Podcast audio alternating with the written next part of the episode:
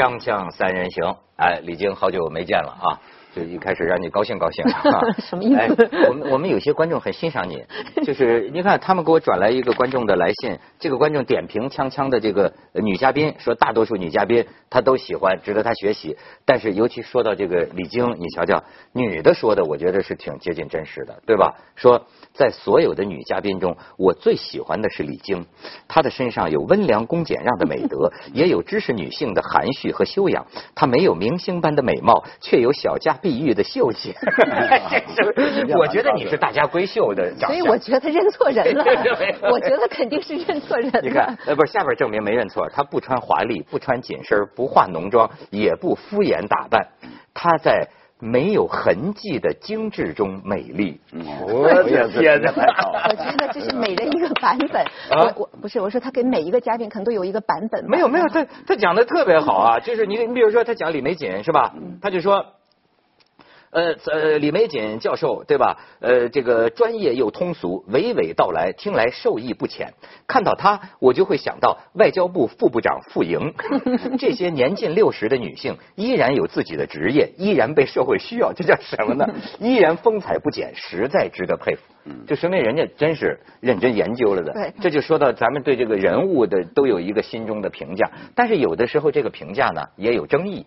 哎，有的人觉得他好，有的人呢也可能觉得他不好，所以我这就讲到一个什么呢？就是咱们也得转换一下情绪，一个很不幸的一个一个事情。这个微博里大家都在跟我们讲说郭川，说聊一聊这个郭川船长。这个郭川船长在这个十月二十六号，在做环就是跨越太平洋的这个航行，我不知道这应该就是他人生最后一次了，因为现在还没找到人嘛。当时那个檀香山那个飞机啊，都看了，就是他的那个帆船，只有船帆呢，好像扔的倒在海上一边，人就是没有了。他的家人当然特别难过，家人现在还要求继续继续找呢，搜寻对，那继续搜寻，而且要求投放食物，他就是觉得可能性，因为他不是说海上他那个船上有很多件救生衣嘛。就是还是希望他落海的时候，至少是穿着一件落救救生衣，那这样就是还有这个生还的这种可能性。就是我我不知道他会不会有也有听说会不会抱抱着一个什么救生衣啊或者什么在海上还在漂，有没有这种生还的可能呢？他这个事情上，我我去年四月份正好去青岛的时候啊，我们住一个酒店。啊，你见过这个郭船长？呃，我们而且在一个桌子上，我们待他待的时间不长，而且他钓了一条鱼在海里钓的，他小木来了就在把它切成生鱼片，我们就把它吃了。我跟他个人是朋友，有交情。咱们咱们先看一下他的他的他的样子啊，这个是航海界的中国英雄啊啊，对，郭川船长。你再看下边，呃，郭川船长。对，他是什么？就是创造了很多个这个记录了，对吧？呃，比如说这个环环球的一百三十八天啊，的多少英尺？四十英尺的这种帆船，而且是单人的，就是全球的这个记录。他是这样的一个人。哎，小木，你接着说。对，呃，我个人来跟他嗯，对他的这件事的评判呢是。呃，我们虽然是很好的朋友，或者是我们见过一面，他而且我还吃过他帮亲自钓的大鱼，但是有一件就是，呃，他如果说你看他他的家人是吧，现在还要求还去投食物这一点来讲，就是如果是在没有可能的情况之下，完全保证自己生命安全的情况之下，是不是对家人是不是一种不负责任的感觉？我我会觉得，就是你看他的他的妻子小孩。啊，他为但挑战极限是对的，我我也我也愿意也愿意支持，但在没有完全保证自己的生命安全的情况之下，引起这么大的反响的时候，而且特别是对家人，我觉得是对家是不是不负责任？就是小莫说的这个啊，这就是现在网上。围绕着这个郭川很激烈的一个争议当中的一派意见，这派意见我觉得说话说的也挺损了。有些人说什么说有的人就是不作就不会怎么着，就是说你你你你自己为什么是呃冒着又不是单身汉对吧？有家有口的呃生命危险，为什么要这么去冒？但是哎，我看好像报纸登报纸，《环球时报》还登报纸呢，肯定这种精神什么的，你怎么看李静？呃，我我刚才觉得小木老师说的，就是呃，我个人感觉还是有点，就是挺挺有点日本的色彩，因为日本人的这个理念是不要给别人添麻烦。对。你看日本的那个有有有，我记得是去年是前年有两个记者在去那个 RS 那边的对嗯被绑架了，然后日本交流了很长时间，呃，谈判了很长时间，最后也没救了，还是被斩首了嘛。但是他们，你知道那个父亲的第一反应是什么？向社会道歉。对。就说很抱啊歉，我给你们带麻烦了，政府又去营救，就是造成这么大的人都来去，因为他是觉得你作为一个成年人，你去那个地方，你应该意识到这个风险是有多大的。那么你又去冒这个险，冒这个险，但是这个风险是由社会来承担了，所以你是不负责任的。所以我觉得这个小姆老师话是一个是是一个对你不是很同意他的意见，你是能知道他的这个意见对的土壤，对的一个背景，对对一个意见的背景。但是作为中国人呢，我我我可能又是一个骑墙派，就是我也知道中国网友就是一方面他是被一种英雄主义所感召，就是我也看我朋友圈里，因为我们也做过他嘛。这个朋友圈的一方面就是说，我看更有甚的，就是把它拔高到什么呢？就是说，这是中国人在离海洋多少年之后，因为郑和下西洋之后不就封闭了嘛，然后把它拔到那种高度上，就是说这是像海洋精神又重新来挑战，就是我们重新要征服海洋，又给提高到这种层面上。甚至也有些人，那那赞扬他是英雄的人，把他跟这个麦哲伦呐、什么的，他儿子不起名叫，也叫郭郭什么郭布伦，就是就是也是一些航海家的名字，就是他可能还是有比较浓重的这个情节的。但是我我觉得作为我个人来讲，我还是觉得他还是应该在这个就是风险尽量尽量可控的范围内行动。我对，这是这是良好的一个一个祝愿，但是我倒跟你们俩这个不一样，我就觉得对他的这个事情啊，我觉得就是求人得人。嗯，一个人我我说到最根本上就是，呃，一个人对自己的生命有处置权。嗯，他用来选择做什么？你看我的这个评论呢，好像是支持他的，可是我觉得呢，跟我见到的，无论从这个《环球时报》上，还是这个，还是郭船长自己的很多言论，我我的看法都跟他们啊有一点距离。我的看法本质上是个人主义的，但是你觉得这件事情很有意思，大家说的都是集体主义的，嗯包括郭船长本人，你知道吗？他有这个爱国情怀，他就觉得就是说。就是就是我如果不能这个完成我这趟航行，他在以前的创纪录的这种航行当中啊，他觉得我给祖国丢人，但是我完成了，我创下了记录，是吧？我为祖国骄傲，这他个人的这个情怀很值得尊重，对吧？这个，那么包括我看《环球时报》上有的评论，也是在说我们的国家在强大当需要中这样 需要这样冒险家的这个呃精神，对吧？我就觉得呢，这都是很可尊重的一个情怀。但是呢，我是说啊，即便不为这些，很多世界上爱登山的，甚至就说吧，爱玩命的，当然他知道有生命危险。这里面有一个前提，就是说这个郭川呢，他不是没有经过训练、不知深浅的那种航海家，他是国际专业的，参加过国际大赛、国际这个呃比赛的。而且就说他自己都说这玩意儿就是当然不是玩命，安全是第一位。但是当然有些运动，那你说小木要照你这么说，有家有口的人，你也不该去登珠峰，是不是？攀登珠穆朗玛峰也不提倡那你。可以可以保证自己安全。你你首先不能保证谁能保证啊他有直升飞机可以的，呃有飞机可以登得上。你看日本有个八十八岁的，他也去登山，对吧？他下了一半，他有飞机可以把他接走，他保证他的生命安全的。但现在的技术，我们的现在科技各方面都已经比以前先进很多了，以前手机都没有的，对吧？可能嗯，现在海事卫星啊，什么东西都有。还有一个就是，呃，就刚才呃我们李老师讲的，这就是添麻烦的事情。日本人对社会，人对吧？这点你就是，呃包括我作为他的朋友，我都觉得，哎呀，他怎么会死掉呢？我本来还想见一面的，是吧？是是那是是那但他做的是很是很有，就是在在在我们大的环境下，哎呦，很英雄，很很伟大。但是这种伟大是要寄托在一个什么样的基础之上那去做这件事比？如说，有些人辩论的时候就讲了，就说这个航天员景海鹏，嗯对吧？包括美国当年这个登月的，嗯现在还有那个特斯拉那个疯子，他 他说过几年他就上火星了，对对对，是吧？火星计划对。那这些人和那不一样，的不一样精神和他有什么不一样？不一样，当然不一样，因为那个是那个完全是国家的行为，他就是为国家去送命的啊！你像日本当年那么多敢死队，是吧？但但现在我们不不能提倡这种东西，对吧？如果这个卫星掉下来了，他就他就知道自己要死的，回不来了，对吧？这个是为国家献命，但那个航海这个是是不是为国家去送命？这一点我们值不值得我们上升到那个程度来来讨论这件事情？嗯。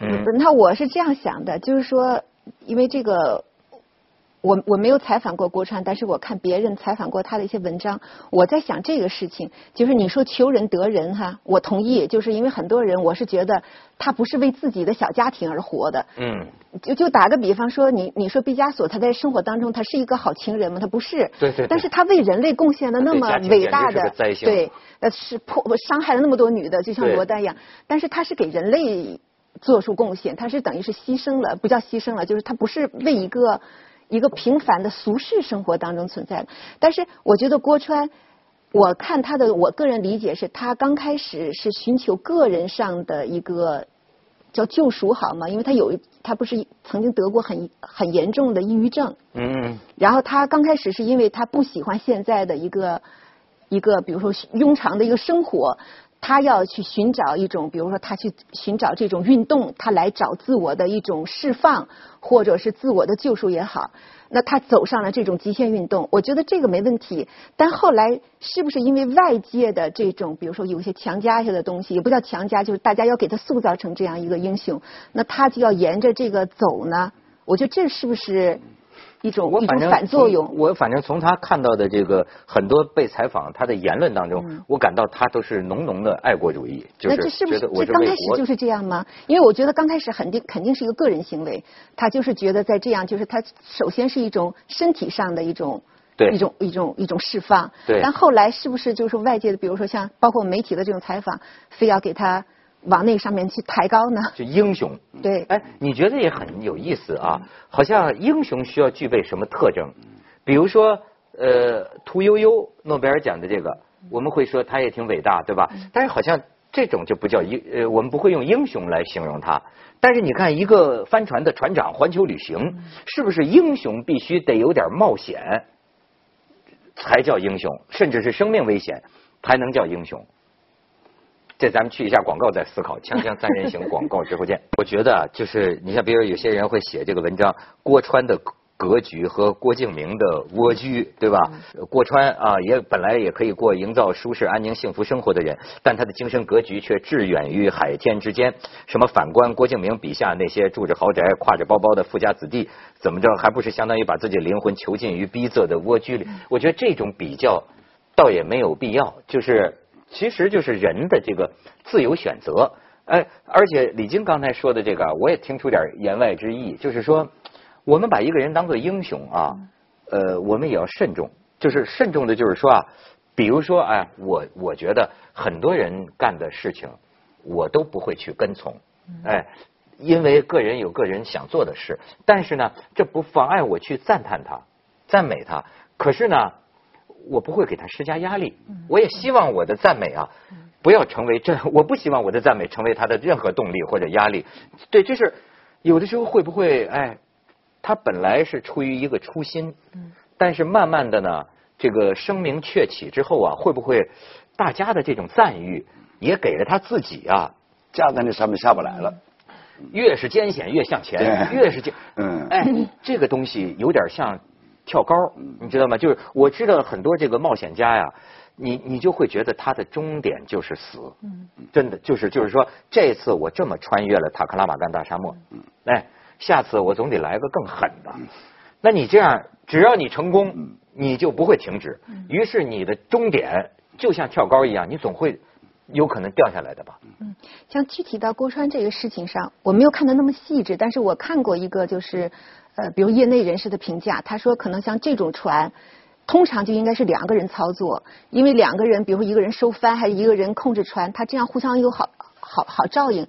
你即使被那个甩到海里了，另外一个人也可以也可以施救。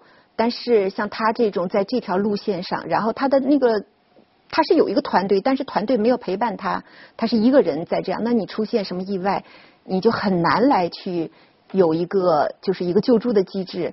呃，我看了这个新闻，我就想起，你看现在大家还没有，我们也不能说这个这个就是一个悲剧的结果，就最后就确认了。现在大家还是怀着希望。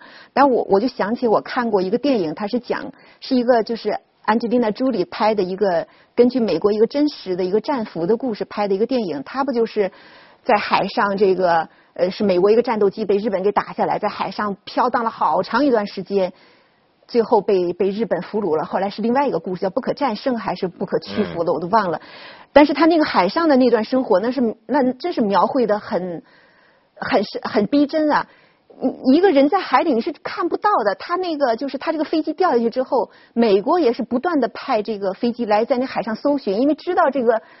自己的这个这个战士掉到这里面了，他们派了好几架，但是在上面看了一圈一圈一圈，就是找不到，因为在海里你这个个人是太太太小了，所以你现在就是说，即便他穿着救生衣，然后往里。投食物，你想那么大个飞机都找不到，你何况一个人呢？到现在那个马航现在还不知道在哪儿呢。哎，你们强调的总是这个危险，我强调的是这个人生，人生。我我这么想啊，你你得知道，这个世界上他郭川这样的人，你就是去提倡，嗯，也不可能是多数。嗯，他就是我就是允许有人类啊，有这么一种人，这种人呢，甚至我见过更极端的，我认为他是求死，有的时候就是。那就也不能说他求死吧，郭川肯定不是，对吧？我是说有些个冒险家，你知道，呃，当年有一个电影叫《燃情岁月》，嗯，你记得吗？呃，这个毕比特演的，他就讲的好像那个人物就有真实的原型。咱俩怎么把这两对这一对夫妻都提了一下？我刚才讲他太太拍的这个，你说巧巧，这这般配，就是说。你比如说家里几个兄弟，嗯，都是循规蹈矩过好日子，只有这么一个老几啊，他就是个浪子，嗯，这种有一种人就是天生的浪子，他永远不满意于安安实实，有个女的这么爱他，咱们好好过日子，他过不下去，就流浪，就他的 他的激情永远在远方。然后最后，我记得记得我被这个影片的结尾所触动，你知道吗？就是说这个，就是说，就是说后来传说他在大海上流浪，当过多少年海员，一会儿又在什么印度抽鸦片，一会儿又流落在哪儿的街头，就这样漂泊了一生。说最后他仍然是这么强悍。听说一个人深入了这个呃北美的这个荒原，就就是好像结尾是说一个人一头大熊，他又是孤独的射入森林，然后举着匕首。一个大熊冲他扑过来，就在跟猛兽的搏斗中死了。就是这个电影，他说的就是你看这么一种人生，有的人呐，似乎注定啊，他就要过那么。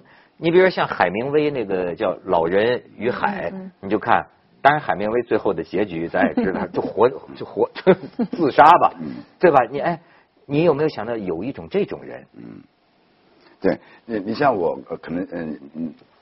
他跟老想说，我结了几次婚，我就喜欢折腾的。那我是属于一个喜欢折腾的。我在中国折腾的这么多，跑到日本又去折腾。其实这个政治跟我本来以前想法是完全没有关系的。但我可能也是在某那个时呃那个时候被我们的当时的民主党把它架起来以后，你必须做这件事情。你必须，但是我这个没有生命危险，我觉得我可以去做。你比如说，你你说你没生命危险，哎，你到日本去，人家你要这么说，我要是你家里人，你说你干什么不好？你跑那个歌舞伎厅那种就鱼龙混杂，然后你也有过生命危险嘛？跟老他跟他老婆被绑被黑道绑架，差点杀了嘛？那你那算不算？冒险的，你为什么要干这个呢？当时没想到，只是为了钱。那我是你 我很单纯，对我没想到，我没想到一定要是被人，因为没想到我们同胞来绑架我，没想过这个问题。如果说日本黑社会绑架我，那还好，是吧？那那我还能理解。但是不是日本人来赶我走，而且是同胞来绑了我以后，下次我第二次被日本流氓绑的时候，我就已经有经验了。所以我实际上我被绑过两次。不错，是有个生命危险，包括我去竞选，我也有生命危险。有什么生命危险？当然，日本右派可以来打你的，可以跟你开枪的。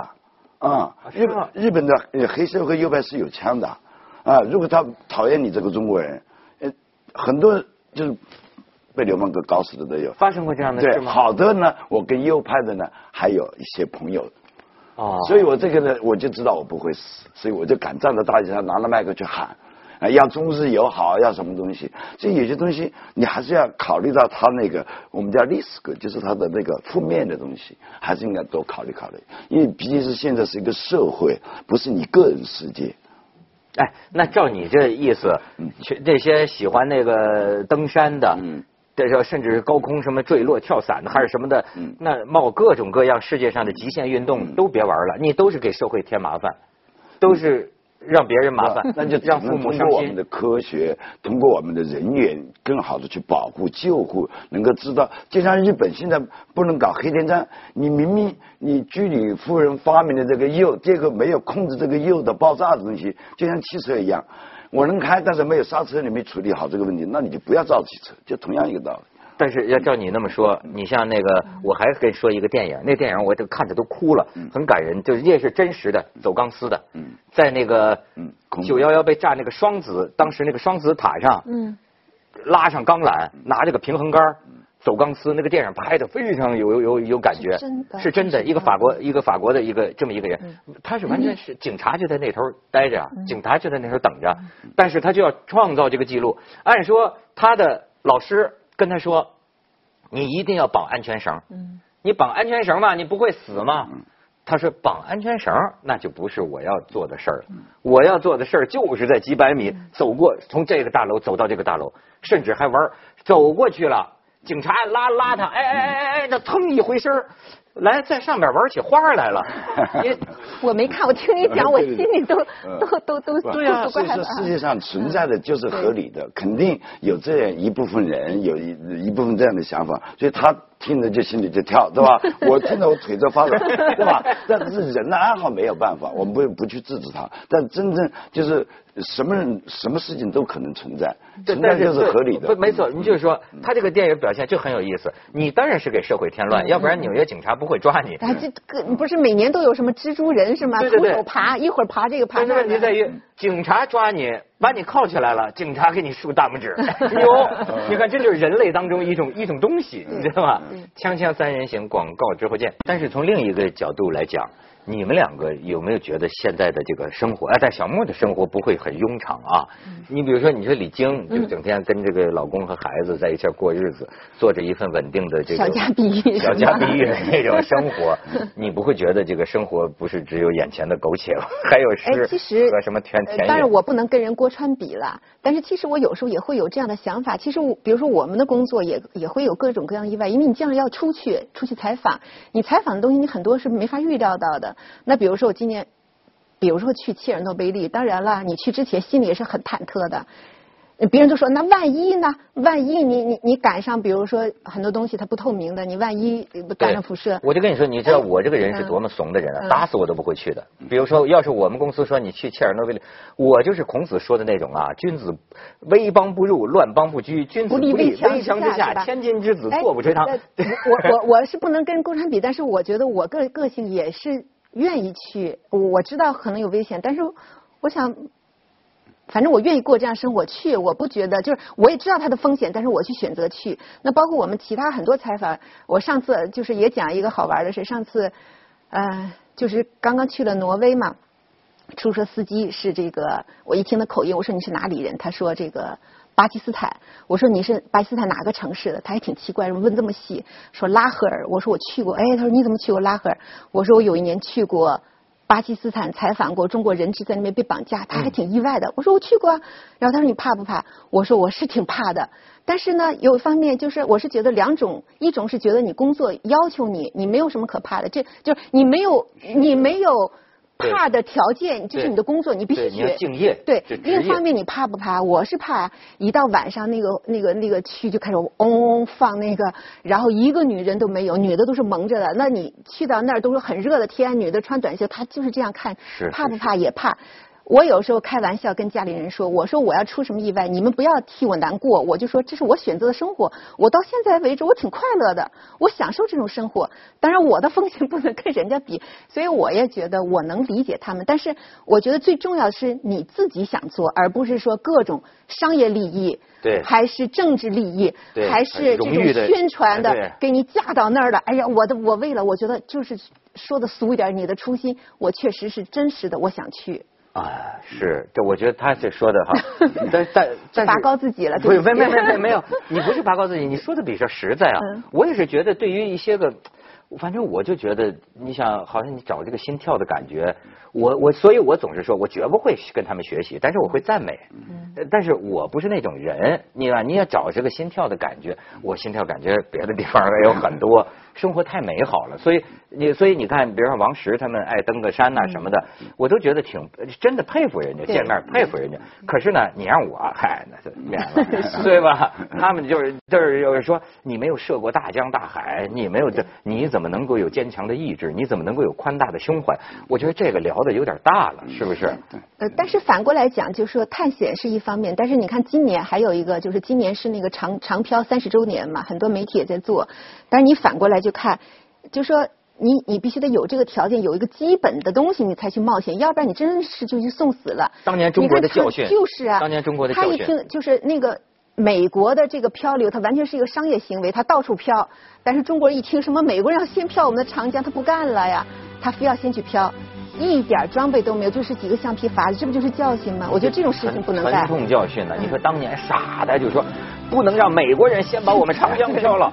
好家伙，死了，到最后还漂黄河呢。最后是是国家叫停了，不能再搞这个了。就是你没有具备这个条件，非要为了一个民族自尊心，我家那伙就个筏子漂几次就漏，又又漏水又漏什么的，人家肯定死了。这你说这种你能叫他英雄吗？也是英雄。